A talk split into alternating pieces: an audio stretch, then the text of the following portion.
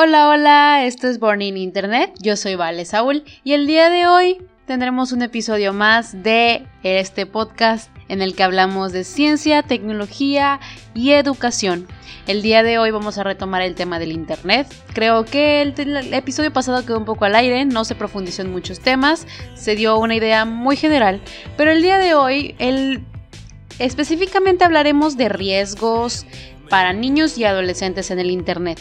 Es muy probable que toda esta temporada se alargue un poco más de lo planeado, porque me gustaría dar a entender todos los temas muy a detalle y que puedan tomarlos y que puedan utilizarlos en su día a día, que puedan eh, llevarlo a la práctica y sobre todo que ayude a personas que en este momento necesitan o requieran de esta información.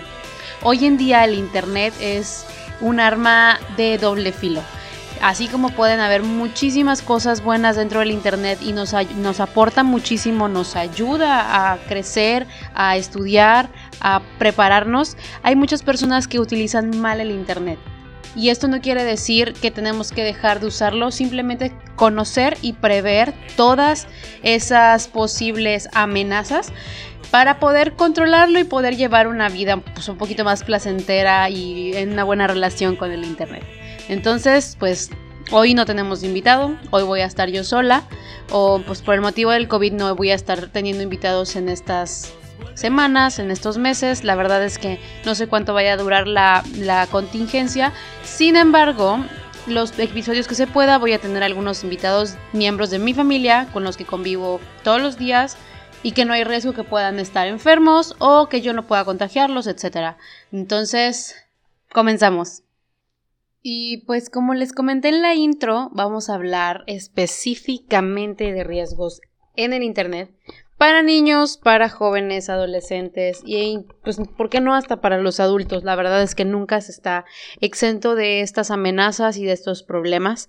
Como hablamos el episodio pasado, hay muchos tipos de amenazas en el Internet y de riesgo, como son el cyberbullying y todos estos temas que pues podemos ir profundizando uno por uno.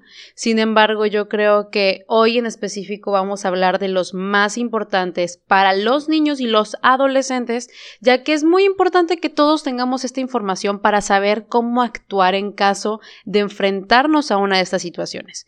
La verdad es que yo creo que tanto hombres como mujeres hemos sufrido de ciberbullying, de acoso por internet y hemos recibido amenazas, este, al menos en lo personal, yo he recibido mensajes de amenazas, he recibido mensajes en los que se critica mi cuerpo, se critica mi persona, he recibido este amenazas por parte de personas desconocidas que quieren utilizar y quieren achantajearme con cosas que no son reales para obtener un beneficio. Y pues hay ante esta situación, lo primero que hay que hacer es mantener la calma, saber cómo actuar, a quién acudir, cómo acudir y qué hacer. Entonces ahorita les voy a ir contando un poquito de mis experiencias y sobre todo de todos estos puntos y cómo podemos pues atacarlos. La verdad es que yo no soy la más la, la mayor experta en este tema, no soy alguien que esté especializada en estos temas aún. Sin embargo, he tenido muchas pláticas, he tomado talleres, he escuchado a expertos hablando de esto y me hubiese encantado tener a un experto en este en este episodio, pero pues como ya saben, el tema del coronavirus no nos permite y no nos vamos a detener.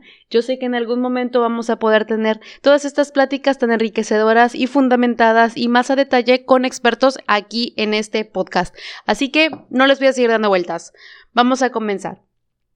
Creo que uno de las de los problemas o más bien de lo que hace más notorio este peligro en la sociedad es que Hoy en día los niños ya nacen con un iPad y con un teléfono móvil, con un una tableta, con un aparato electrónico en el cual puedan estar conectados a Internet todo el tiempo.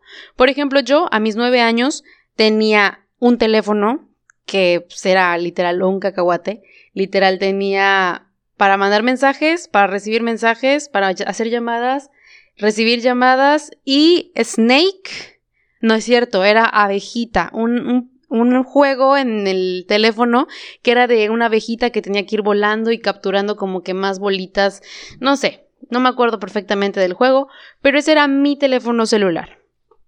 Hoy en día, por ejemplo, mis primos pequeños, mis sobrinas, tienen un aparato electrónico con el cual pueden estar haciendo videollamadas, pueden hablar con nosotros, pueden comunicarse con sus compañeros de la escuela, con sus amigos, etc. Y no hay ningún problema por eso. Por ejemplo, mis primos tienen sus iPads cada uno, los dos tienen iPad, casi casi nacieron y lo primero que hicieron fue poner su Face ID en su iPad y pues no está mal que el niño crezca con todas estas herramientas tecnológicas, para nada, pero como padres, como hermanos, como primos, tíos, abuelos, eh, no sé, maestros, profesores, hay que saber cómo evitar cierto tipo de problemas que puede ocasionar el que un niño esté pegado a un teléfono móvil todo el tiempo. Y cuando digo niño no me refiero solamente a niños chiquitos, me refiero también a adolescentes y a personas adultas que en este momento pues también pueden estar pasando por esto. No es específico de los niños, todos podemos pasar por estas cosas. Entonces, uno de los principales problemas, yo creo que el número uno en este momento es el ciberbullying. El ciberbullying es algo que pues creo que a todos nos ha pasado en algún momento y creo que los que fuimos a escuelas, este, y bueno, que no teníamos iPads y fuimos a la escuela presencial desde chiquitos, sufrimos en algún momento bullying o fuimos bullies y nosotros hacíamos bullying o tal vez ambas cosas. Nosotros sufríamos bullying y entonces le hacíamos bullying a otras personas para que nos sintiéramos mejor con nosotros mismos. Pero, ¿qué pasa cuando esto escala al Internet? ¿Qué pasa cuando esto no para en un... ay, estás gordito o ay vamos a decirle la bolita de grasa o como quieran decirle a sus compañeros que no está bien que no es correcto, pero ¿qué pasa cuando lo escalan al Internet? ¿Qué pasa cuando un niño que sufre bullying en la escuela también comienza a sufrir bullying por Internet, por redes sociales, por mensajes, llamadas? ¿Qué es lo que sucede? Los niños pueden sufrir de verdad muchísimos peligros que pueden atentar contra su vida incluso, y es demasiado difícil ya en ese punto eh, tomar cartas en el asunto. Es por eso que es importante saber que hay números para denunciar todo esto. México hoy en día tiene eh, una aplicación que se llama Policía Federal Cibernética en la cual puedes levantar tu reporte levantar tu denuncia sobre este sobre, sobre lo que te está sucediendo en internet y entra la policía y, e interviene la policía cibernética para poner un alto en este tipo de situaciones. No están solos, no es algo que deben dejar pasar, no es algo de niños, no es algo de un momento, no es algo de mañana pasa, mañana ya no te van a molestar o haz lo mismo para que dejen de molestarte.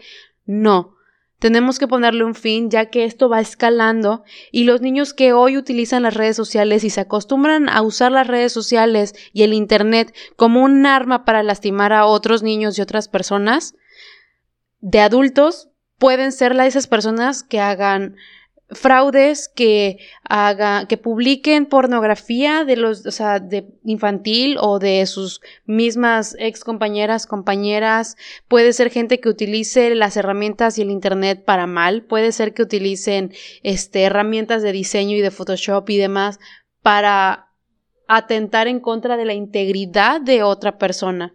Entonces es muy importante que que, se, que, se, que sea muy un foco rojo cada vez que vemos estos, estos este, atentados en el Internet. Yo me declaro culpable y yo en algún momento he hecho bullying cibernético y he comentado cosas muy feas de otras personas.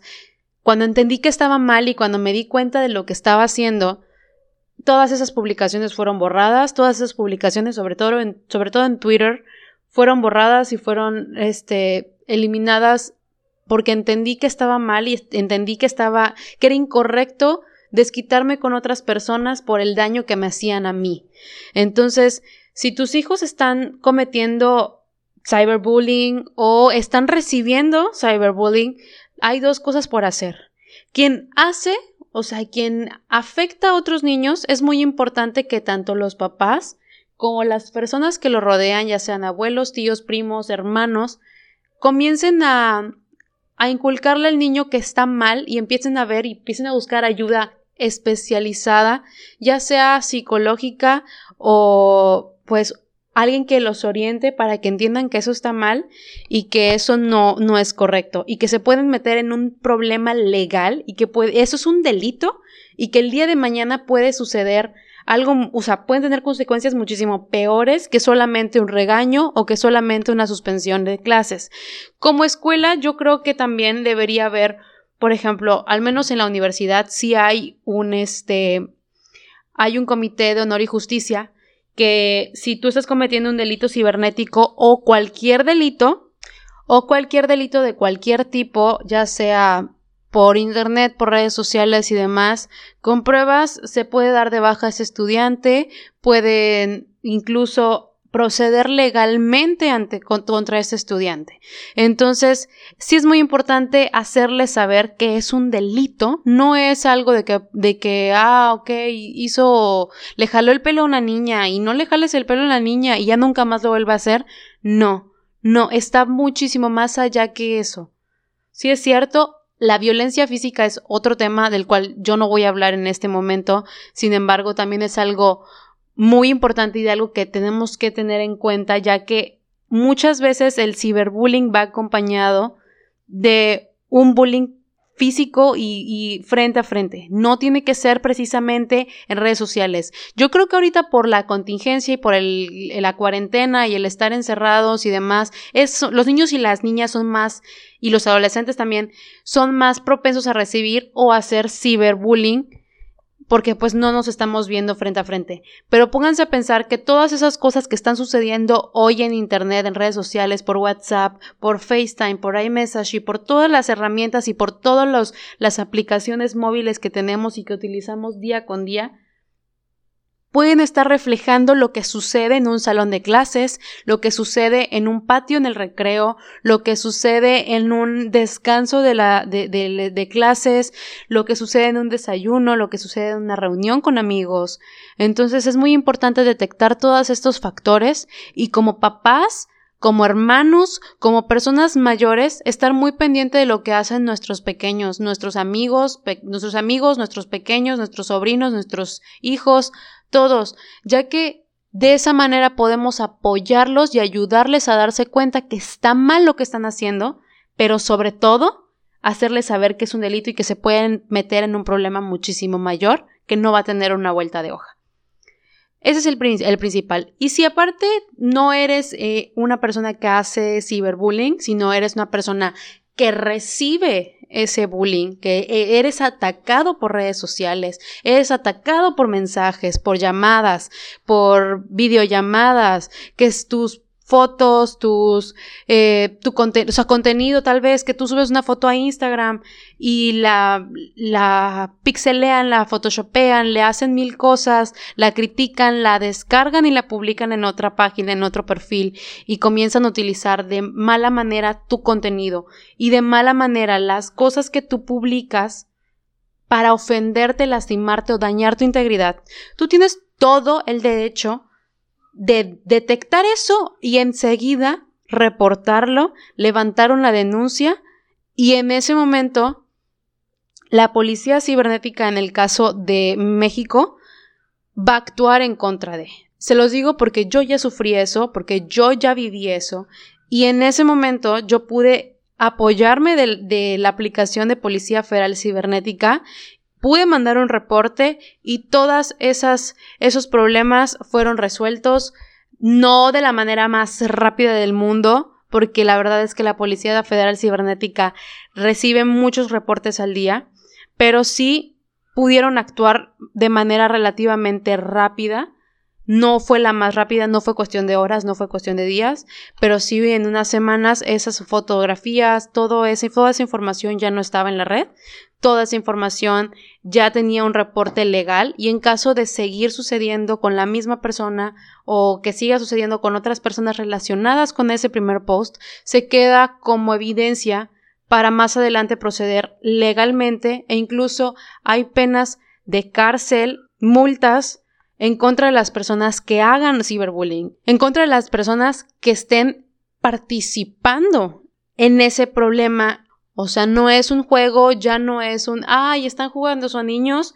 Esos niños que están haciendo bullying, que están lastimando gente, no solamente se enfrentan a que más adelante ese, esa violencia por Internet sea mayor, sino que también están atentando contra la vida de sus compañeros, de sus amigos y de sus conocidos. Entonces es muy importante que sean un poquito más, un poquito menos laxos con esas, con ese tipo de, juegos, entre comillas, porque no son juegos. Y sobre todo, que tengan el conocimiento que no es un juego y que tiene consecuencias legales. La siguiente, el siguiente riesgo que yo, este, que yo pues puedo enumerar como el segundo más importante es la adicción al móvil o al internet. La adicción móvil es algo muy difícil en estos tiempos, ya que, bueno, precisamente hace unos días platicaba con una tía y mi tía dice es que yo no le puedo quitar el iPad a mis hijos. El iPad es mi nana. El iPad es mi nana. No puedo quitarles eh, el iPad. No, no les puedo decir, sabes que ya no utilices esto. Y en alguna, alguna, este, en alguna parte de esa frase yo pude captar el, la idea y pude captar el pensamiento y pude captar lo que quería transmitir con eso. Si ella tiene que bañar, tiene dos hijos, si ella tiene que bañar a la más pequeña, que tiene cuatro años, es más fácil para ella desbloquearle el iPad al niño grande, al más grande, darles el darle el iPad y dárselo mientras ella baña a la niña y cuando salga de bañarse intercambiar los roles y darle el iPad a la niña y bañar al niño. Es muchísimo más fácil para ella hacer ese tipo de cosas que contratar a alguien que esté viendo de ellos en todo momento. Sin embargo, algo muy importante es que ella no les deja los iPads ni los móviles abiertos ilimitadamente. Todo tiene horarios. Así como había horarios para jugar Xbox, así como hay horarios para jugar tu Switch, hay horarios para utilizar el iPad y hay horarios para utilizar el Internet. Y no porque tengas un horario, por ejemplo, de 12 del día a 5 de la tarde. No porque de 12 a 5 vas a jugar con el iPad y es tu hora de estar con el iPad o estar con el con la consola o estar con el teléfono o estar. Eso no quiere decir que ya por eso tu vida tiene que parar y que se va a quedar así y que nadie pueda hacer absolutamente nada en ese tiempo. Ella me comentaba que le pone horarios a sus hijos. Por ejemplo, el niño grande tiene de 12 del día a 5 o 6 de la tarde. Sin embargo, si de 12 del día a 5 o 6 de la tarde ellos tienen que salir y al lugar al que van no hay internet, eso no hace que tengan como que horas extra después de su hora este, establecida. No, de una o de 12 a 6 era el horario y de 12 a 6 se quedó. Si salimos a comprar, si salimos al súper, si salimos a casa de los abuelos, si salimos a comprar la comida, si salimos a ver cosas de la escuela, tu horario y tu tiempo no es como que, ah, no estuve una hora, estuvimos una hora fuera, cuando regrese esa hora tengo que continuar jugando lo que estaba jugando. No. Lo que sucede es que en algunas ocasiones si les deja, por ejemplo, un ratito más de que, ok, quédate una hora más en el iPad, no hay ningún problema, te portaste bien, quédate una hora más con el iPad. Pero si en algún momento ya dicen, no, es hora de que ya te quite el iPad y ya, no ya descanses, ya se retira y ya no se le regresa. ¿Eso para qué? Para evitar que el niño tenga esta adicción a estar todo el tiempo con el iPad y estar todo el tiempo con su celular y estar todo el tiempo con un aparato y un dispositivo móvil pegado a Internet. ¿Y qué sucede? Ella no les da los celulares. Ella no es de esas personas que agarra tu teléfono y está llorando, le da el teléfono, le da el iPad. Ella no hace ese tipo de prácticas y me comentaba que una de las razones era porque al tener tú tu teléfono, tú eres un adulto, tienes tu celular y tienes mil cosas ahí que no deben ver los niños. Tu teléfono no está bloqueado, no está restringido, no tiene ninguna aplicación para, para bloquear todas esas cosas que pues los niños no pueden ver. Entonces tú al darle a tu hijo, a tu hija, a tu sobrino, a tu sobrina, tu teléfono, pueden ver y meterse y moverle mil cosas que no son sanas para su desarrollo, no son sanas para que estén viendo, no es el momento que lo vean, no es momento de que estén visualizando ese tipo de cosas. Entonces ella lo que hizo fue tener un iPad para cada uno, con cosas diferentes para cada uno, y ponerles clave a todo, tener bloqueos. Ella sabe, o sea, y sus hijos también saben que ellos no pueden descargar nada sin su, autorización. Ella antes de aceptar descargar un juego, antes de aceptar descargar cualquier cosa, primero revisa el contenido, revisa lo que está descargando, ve que esté correcto, que sea apto para su edad y después les da el permiso, les pone la contraseña y pueden seguir utilizándolo. Sin embargo, tiene horarios, tiene tiempos, tiene una aplicación que bloquea todo, no es una sesión libre, no es tener un iPad así, uh, libre y que cada quien haga lo que quiera, sino que tiene candados, cada cosa que hagan. Y ella puede ir viendo todo lo que está haciendo su hijo, al final del día todo lo que movió, a los lugares que entró, todo el historial de navegación tanto de Safari, YouTube y todo. Y no tiene un YouTube como el que tenemos nosotros en nuestros teléfonos, tiene YouTube Kids, entonces todo el contenido en teoría y el, podría decir que el 99.9 del contenido es para la edad de los niños. Entonces es muy importante para evitar este, este segundo riesgo del que estoy hablando, que es la adicción móvil e Internet, es ponerle límites al tiempo que consumen Internet tus hijos, tus primos, tus sobrinos y todas las personas. Como adultos muchas veces no nos damos cuenta y vivimos pegados al teléfono celular.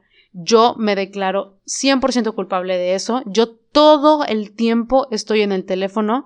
Si ustedes me mandan un mensaje por Instagram, lo más probable es que al instante yo ya lo esté leyendo y aunque no responda en ese momento porque o estoy ocupada o no puedo o estoy hablando con alguien o estoy haciendo otra cosa, es muy probable que yo ya lo haya leído y más tarde te respondo. Sin embargo, mi teléfono todo el tiempo está conmigo y todo el tiempo está, o sea, estoy revisándolo y constantemente actualizándolo. Yo me declaro culpable de eso, no es lo más sano y muchas veces me ha traído consecuencias, me ha traído problemas de salud sobre todo y en muchas ocasiones igual es algo que no prevén los papás. En el momento que tú retiras el móvil, que quieres castigar el teléfono cuando realmente toda la vida le has dado y le has sido muy permisivo con el celular, con el iPad y con el Internet, con tus hijos, es muy probable que ellos presenten síntomas como de una adicción, como las personas que dejan de fumar o las personas que dejan de tomar, las personas que dejan de consumir dulces, por ejemplo. Entonces, ya tienen una adicción de estar todo el tiempo en el teléfono, de estar todo el tiempo en la consola, de estar todo el tiempo en Internet, y al retirarlo les puedes provocar problemas de salud, enfermedades, tics. No, no voy a decir traumas porque la verdad es que no soy psicóloga, no sé cómo funciona eso, pero sí muchas personas se quedan con tics, se quedan como con un tipo de ansiedad por estar haciendo algo y por estar moviendo sus manos y por estar escribiendo algo y por estar, no sé, y eso se puede transformar más adelante en otros problemas. Y más adelante puede ocasionar problemas como el ciberbullying, como ser bulleados, como ser este eh, por no poder concentrarse, que no puedan estar atentos porque tienen demasiada ansiedad.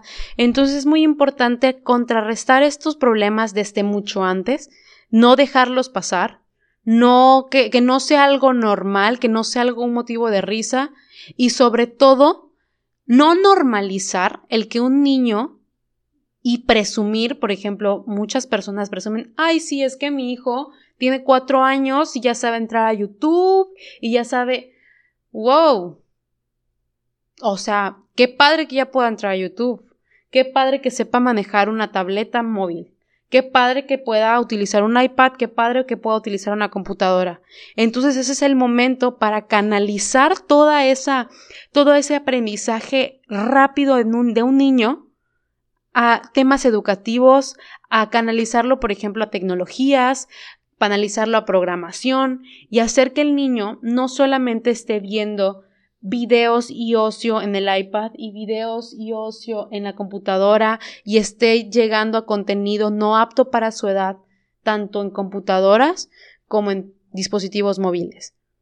Sino que, ok, ya vi que le gusta la tecnología, ya vi que está desarrollando habilidades muy rápido, vamos a meterlos a cursos de programación, vamos a canalizar bien ese, ese don de tener una habilidad con la tecnología. No podemos dejarlo solamente como un, un, ah, voy a ver películas, voy a ver videos y voy a jugar. Ok, después de eso, ¿qué va? Vamos, ya sabe jugar perfectamente un juego o dos juegos o 30 juegos, perfecto, vamos a darle un juego que realmente aporte algo a su educación. De esa manera el niño va a ver el Internet y los, y los dispositivos móviles como una herramienta de aprendizaje y como una herramienta educativa más que como una herramienta de ocio, que es originalmente como puede. Y es más fácil que se detecte, por ejemplo, el punto anterior del ciberbullying, porque él ya sabe que el Internet, que las computadoras, que los dispositivos móviles sí son una parte para entretenimiento, como son los videojuegos, como son las redes sociales, pero también son una herramienta para desarrollar nuevas habilidades, para estudiar, para leer. Entonces, de esa manera, podemos ir contrarrestando todos estos puntos y podemos ir apoyando al niño a no confundir el entretenimiento y ocio con una herramienta de educación. Entonces, hay que estar muy atentos y sobre todo, la verdad es que yo no tengo a fondo eh, las, todos los síntomas para combatir la adicción móvil y cómo puedes darte cuenta de esto porque yo solamente sé precisamente los que he visto y los que he vivido y los que encontré al hacer la investigación para el podcast, que son que los niños cuando les retiras el aparato móvil, sea cual sea, se ponen de un muy mal humor, les puede incluso empezar a doler la cabeza, hacen berrinches muy fuertes fuera de lo común, sacian y su, ansiedad y su, su desesperación solamente con un dispositivo móvil o con internet. Y no hay nada que les haga más feliz en el mundo que estar pegados a una computadora o un dispositivo móvil en ese momento. Entonces, por ejemplo, cuando un niño sale de casa y, y, no tiene internet, se desespera, se pone de mala, se enoja. Eso es un foco rojo y tienes que estar muy pendiente de esas cosas. Y por ejemplo, si el niño se le va al internet y hace un berrinche y avienta y se enoja y pelea y demás, también es un foco rojo del cual tienes que estar muy pendiente y estar viendo qué está pasando, ya que no son actitudes normales en un niño que disfruta el internet de manera sana, sino que ya se está volviendo una adicción.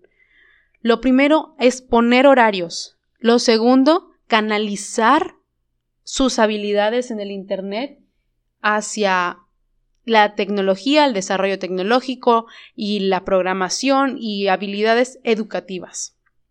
Y lo tercero es estar muy pendiente de sus síntomas y de cómo reaccionan ante una situación sin internet o sin un dispositivo móvil. Entonces, esos son los puntos para que ustedes vayan este, fijándose más sobre, sobre estos signos de que hay una enfermedad que combatir y cómo evitar que los niños también procedan al siguiente paso, que puede ser un mal uso del Internet, ciberbullying y más adelante otros peligros de los que vamos a estar hablando. Como siguiente riesgo, yo quiero mencionar algo que está muy, este, que se ha normalizado demasiado, eh, sobre todo ante estos movimientos eh, de libertinaje, libertad. La verdad es que no me quiero adentrar mucho en temas sociales, pero sí me gustaría tocar este tema muy en específico, que es el sexting, el grooming, eh, pues, contenido inadecuado en Internet. Todo esto em, lo voy a... son... Originalmente eran tres puntos que me iba a gustar pues tocar por separado, pero me encantaría este relacionarlo con este con todo lo que hemos ya platicado en la primera mitad del podcast, porque no me voy a ir a números de todas las investigaciones que hice, no voy a mencionar porcentajes, no voy a mencionar todas las investigaciones que han hecho las universidades en Estados Unidos y universidades muy reconocidas. Vamos a venir hablando de esto a nivel nacional y ustedes, cada una de, este, de, de las personas que nos escuchan, piensen en su país. Yo voy a hablar en este momento de México, sin embargo, yo creo que toda América Latina y en general en todo el mundo existe este problema y una manera de contrarrestar estos, estos ataques es precisamente em, hablando de ellos y haciendo mucha mención y mucho hincapié en que no es algo normal, es un delito y que puede ocasionar problemas muchísimo más graves más adelante. Eh, el sexting. El sexting, el grooming y el uso inadecuado del Internet son tres prácticas que pueden llevar a catástrofes a niños y adolescentes. Se puede normalizar y pueden hablar de de vivir libremente su sexualidad y todo esto que la verdad no voy a tocar ese tema, no soy nadie para hablar de, de ese, ese tema en específico. Sin embargo, quiero que sepan y quiero que estén totalmente informados que el sexting es un delito y el sexting y el grooming y todo esto puede ser un derivado y puede ser parte de ciberacoso. Todo el ciberbullying. La gente puede utilizar el sexting como una herramienta para violentar mujeres, niños, adolescentes, niñas, eh, jovencitos, jovencitas, para violentarlos. ¿De qué manera? Si tú comienzas a tener estas prácticas con tu novio, con tu amigo, con tu pareja, con un desconocido, más adelante puede utilizar esta información en tu contra, amenazarte con publicar toda esa información y más adelante exponerte. Entonces, yo lo que pues sí voy a recomendar y sí voy a, sí voy a decir explícitamente y es 100% mi opinión y mi punto de vista y siento que es necesario comentarlo, es que de preferencia estas prácticas no se lleven. Que ni como jóvenes, ni como niños, ni como adultos, ni como nada. No porque tú no tengas derecho a vivir tu sexualidad o tu cuerpo no, seas quien mande sobre él. Yo no soy nadie para decirte qué hacer con tu cuerpo. Sin embargo, el normalizar este tipo de conductas y el hablarlas como si fuera algo normal y algo elegible ocasiona muchas veces tráfico de personas, trata de blancas, em, abuso sexual infantil, pornografía infantil y todas estas prácticas que vienen después del sexting son aún peores y son delitos aún más graves y son una manera de exponerte, no solamente como joven, no solamente como adulto, sino que muchas veces exponemos a los niños. Y eso ¿De qué se deriva? Muchas veces compartimos datos en nuestras redes sociales, publicamos mucho contenido acerca de nosotros muy personal y eso hace que el grooming, que es em, el abuso sexual a menores en Internet, salga a la luz. Entonces, ¿qué sucede cuando una persona adulta, un pederasta, una persona que solamente busca, quiere abusar de un niño o quiere abusar de un adolescente. Y quiero, quiero mencionar, cuando digan niños, voy a, voy a hablar en general de todos, jóvenes, o sea, jovencitos, menores de edad y todo, son niños. Entonces, ¿qué sucede? ¿Qué sucede? Al principio hablábamos de la adicción al, al móvil y al Internet y del ciberbullying.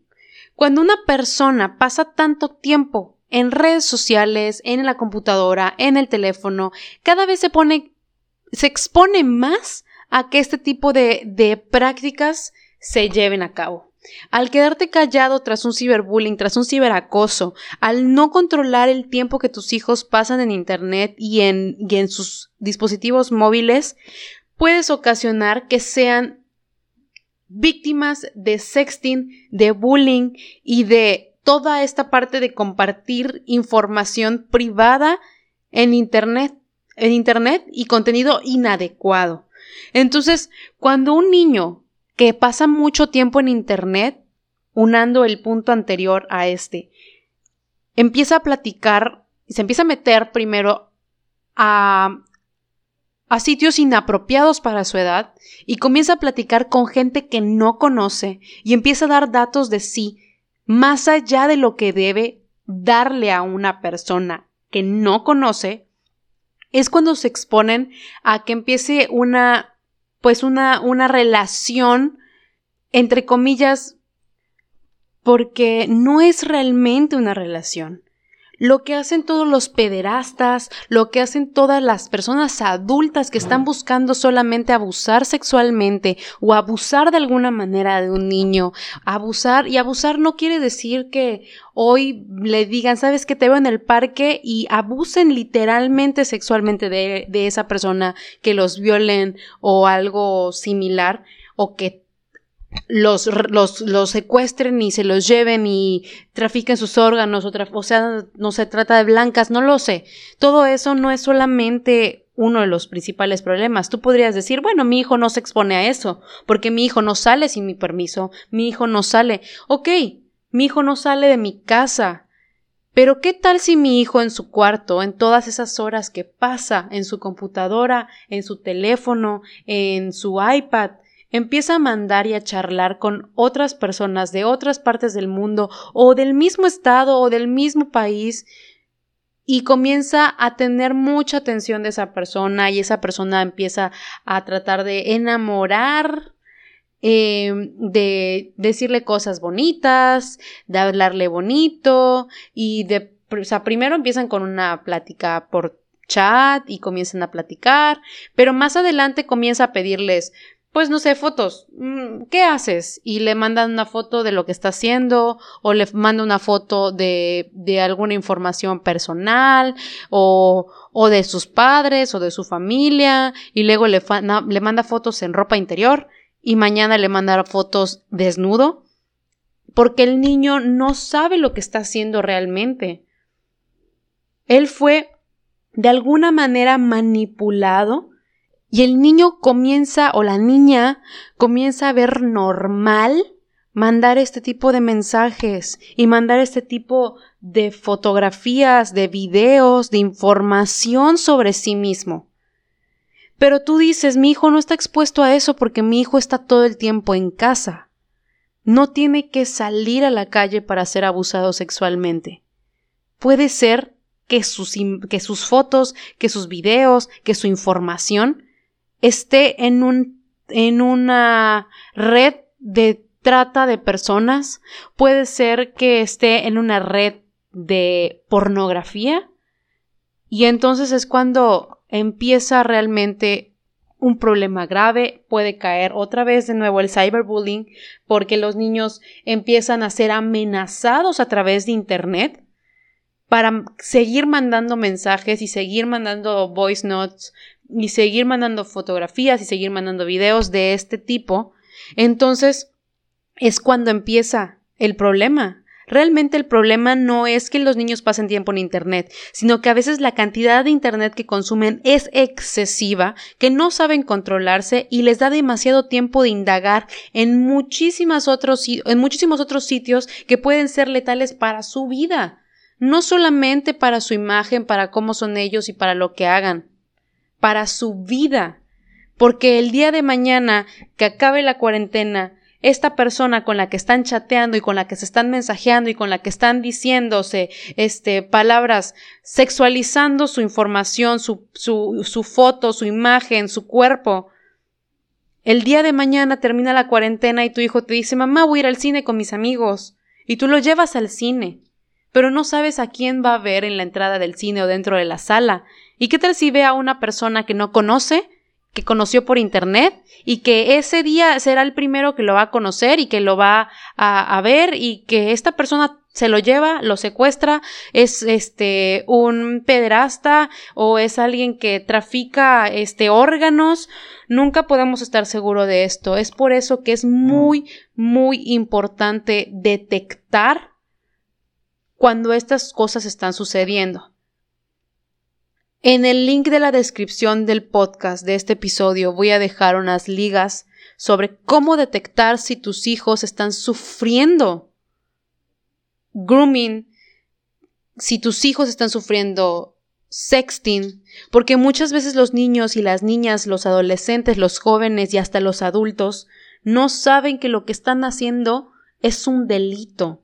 No saben que lo que está pasando, que el que los estén amenazando es algo que pueden denunciar y que hay teléfonos, hay líneas, hay aplicaciones, policía cibernética, hay muchísimas herramientas y muchísimas asociaciones que pueden apoyarlos para que sean detectados estos delitos y pongan un, un, este, fin a ellos y tus hijos dejen de sufrir esto, esto de ciberacoso, este bullying, este sexting, este grooming, porque a veces no se dan cuenta y están compartiendo información porque están enamorados de una persona que no conocen, porque están platicando con ellas y al parecer tienen todo en común y son compatibles al diez mil por ciento y los engatusan y los engañan y los quieren envolver en sus en sus prácticas con chantajes, con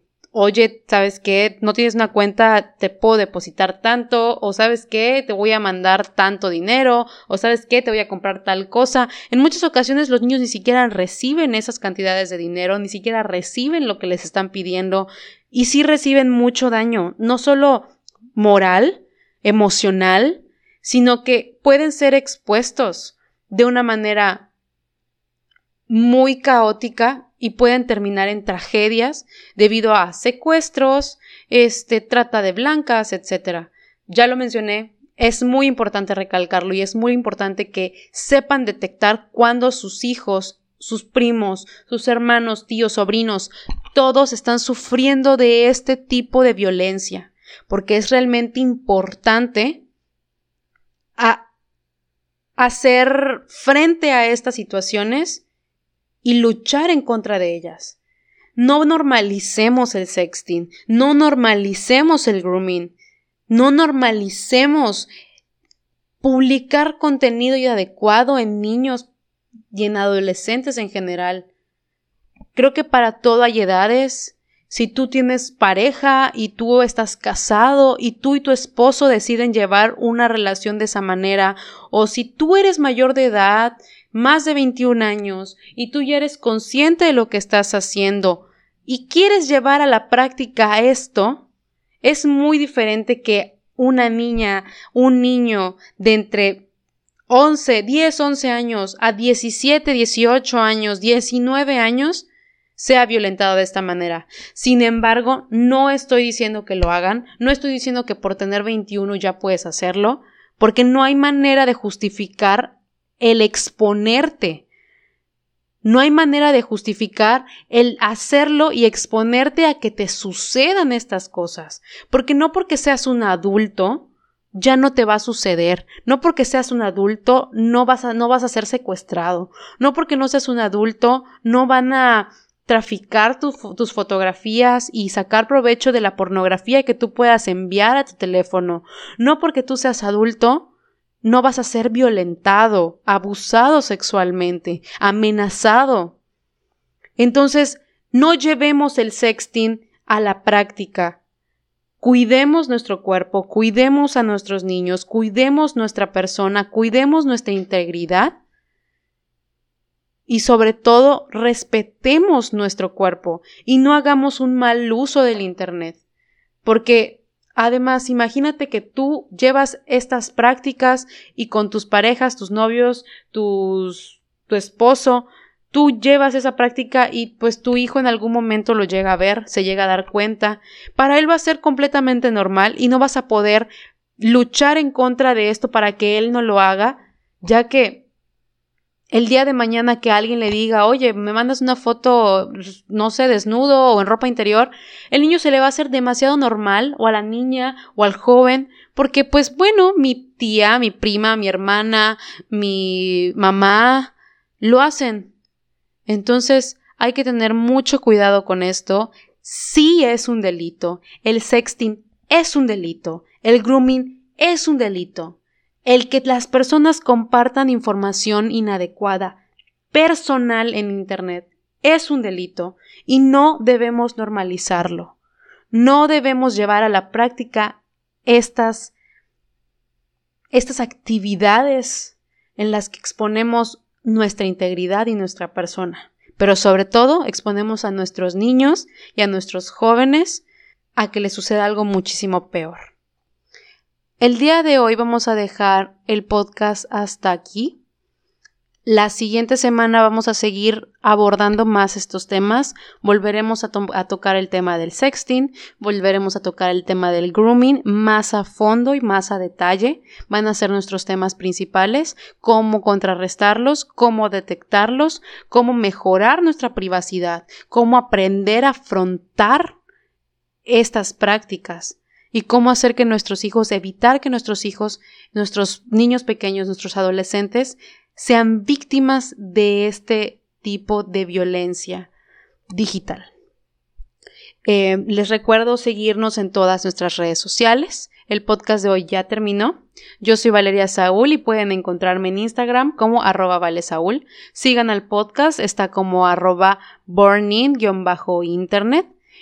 Estamos en Facebook también como bornin-internet. Síganos en todas nuestras redes sociales, háganos preguntas. Esta semana tendremos un IGTV para ustedes. Será publicado el día viernes, en el que vamos a hablar algunos temas sobre sexting, vamos a hablar algunos temas sobre grooming y vamos a hablar también de los riesgos en el Internet. Vamos a tener una serie de IGTVs en nuestro Instagram para que puedan tener información más visible, más este que puedan compartir con, otras personas con mayor facilidad y sobre todo contenido rápido, corto, sin tantas horas y tantos minutos de, de, de, estar escuchando y escuchando para que sea un poco más dinámico y divertido. Entonces, cualquier duda que tengan, cualquier pregunta, Pronto vamos a tener invitados. Espero que esta contingencia vaya avanzando y cada día vayamos mejorando más para poder tener invitados. Tenemos invitados de mucha calidad y vamos a tener invitados muy buenos para ayudarnos con este, con este proyecto. Así que Muchísimas gracias por escucharnos, muchísimas gracias por apoyar el proyecto. No dejen de hacerlo, no dejen de apoyarnos, no dejen de escucharnos, se vienen cosas padrísimas y vamos a seguir apoyando, fomentando la educación y ayudando a que nuestros niños, jóvenes y adultos no sufran todos estos riesgos que hay en el Internet, pero también ayudemos a contrarrestarlos desde casa. Les mando un abrazo a todos y espero que tengan una excelente semana. Feliz miércoles y nos escuchamos la siguiente semana. Bye.